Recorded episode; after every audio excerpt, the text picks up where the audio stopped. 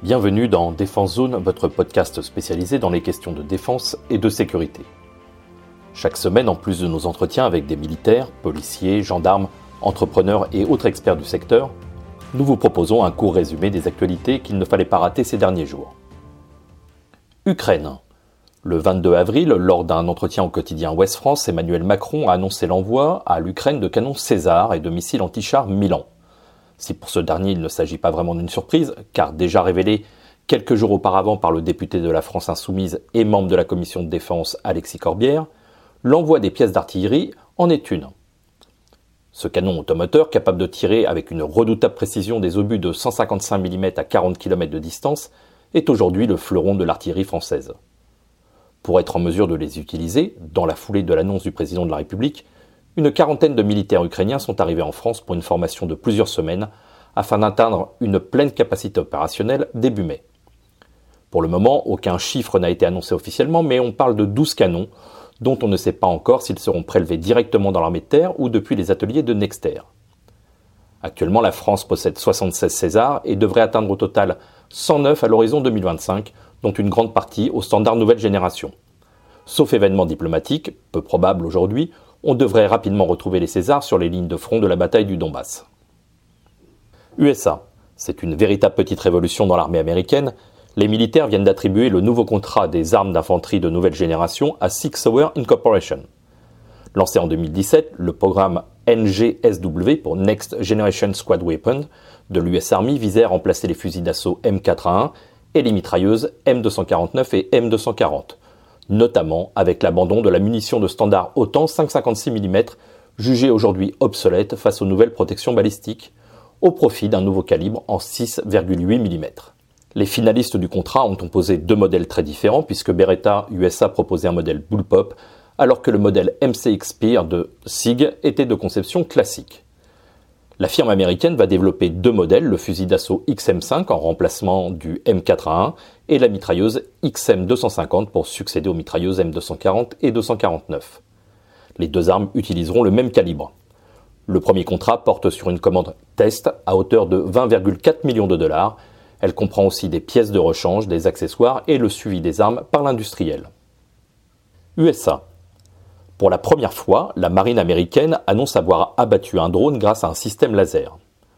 Lors de ce test, réalisé au centre d'essai des systèmes laser à haute énergie de l'armée américaine au Nouveau-Mexique, un Layered Laser Defense, LLD, a neutralisé le moteur d'un drone censé représenter un missile de croisière supersonique.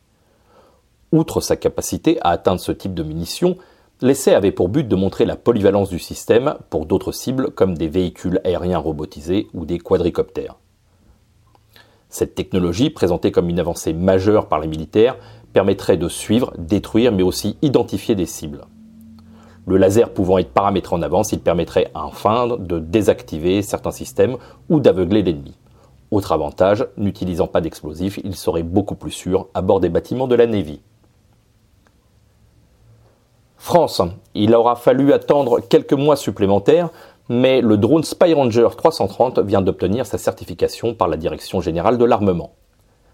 Développé dans le cadre du programme d'équipement de SMDR pour système de mini-drone de reconnaissance, en remplacement du DRAC, le drone au contact, le Spy Ranger 330 a une autonomie de 3 heures pour un rayon opérationnel de 30 km. Son grand frère, le Spy Ranger 550, peut lui voler pendant 5 heures sur un rayon de 50 km. Les deux systèmes sont déployables en moins de 12 minutes et capables de voler et de renseigner de jour comme de nuit grâce à un capteur gyrostabilisé haut de gamme capable de traiter de la vidéo haute définition, électro-optique et infrarouge. Ce SMDR équipera principalement le 61e régiment d'artillerie spécialisé dans l'emploi de drones, mais aussi les batteries de renseignement des unités d'artillerie de l'armée de terre. Déjà employé depuis plusieurs mois pour l'opération Barkhane, cette certification permettra désormais aux nouveaux drones de voler sans restriction ou autorisation de vol spécifique. À terme, l'armée de terre devrait recevoir 35 systèmes mini-drones Spy Ranger 330 et 22 Spy Ranger 550. Aéronautique. C'est une information donnée par notre partenaire le Journal de l'Aviation, les Airbus A330 MRTT pour Multimission Tanker Transport, auxquels s'intéresse l'Inde depuis 2009, pourrait finalement être écarté au profit de Boeing 767 de transport de passagers converti en version MRTT. Ce choix intervient après la signature d'un protocole entre Israel Aerospace Industry, IAI, et Industin Aeronautics Limited pour la transformation des 767. Le PDG d'IAI n'a pas caché sa volonté de s'implanter durablement avec l'Indian Air Force pour, je cite, fournir de nouvelles capacités et la solution la plus rentable et la plus économique disponible sur le marché, visant ainsi clairement Airbus Defence and Space. La modification de l'appareil s'effectuerait sur le sol indien en utilisant les ressources locales dans la dynamique du Make in India dont nous avions déjà parlé précédemment pour la construction des sous-marins. Sport. Le 22 avril dernier se sont clôturés les Invictus Games, une compétition sportive réservée aux vétérans blessés de guerre, créée par le prince Harry de Galles en 2014. Pour cette cinquième édition, c'est une nouvelle fois Harry et son épouse Meghan qui ont officiellement ouvert la compétition qui a rassemblé près de 500 athlètes de plus de 20 nations sur le site de La Haye aux Pays-Bas. Pendant six jours, les 14 athlètes de la délégation militaire française issue du ministère des Armées et de la Gendarmerie nationale se sont affrontés sur plusieurs épreuves comme le tir à l'arc, l'aviron en salle, le cyclisme sur route, les défis de conduite, la natation, le rugby fauteuil, le basketball fauteuil, le volet assis ou le dynamophile. À l'issue de la compétition, les Français reviennent avec 14 médailles dans leur sac, dont 5 en or. À noter la performance du caporal Gérald Monnier de l'armée de terre, triple médaillé d'or aux 1500 mètres, au cyclisme contre la montre et au cyclisme critérium. Et la double médaille d'or du caporal-chef Nicolas Marfil, toujours de l'armée de terre, double médaillé d'or au rameur 1 et 4 minutes. À l'issue de la compétition, Emmanuel Macron a tweeté nos athlètes sont arrivés en héros et repartent en légende. Félicitations à eux. Voilà pour l'essentiel de l'actualité cette semaine. Pour en savoir davantage sur cet univers et pour découvrir tous nos articles et reportages, rendez-vous sur notre site internet défense-zone.com. Pour plus de brefs, d'articles de fond et de photos, nous éditons également tous les trois mois un magazine papier que vous pouvez recevoir en étant abonné à notre espace premium. Il vous permettra aussi d'avoir accès à des contenus exclusifs sur nos différents supports, vous trouverez tous les liens nécessaires dans la description de cet épisode.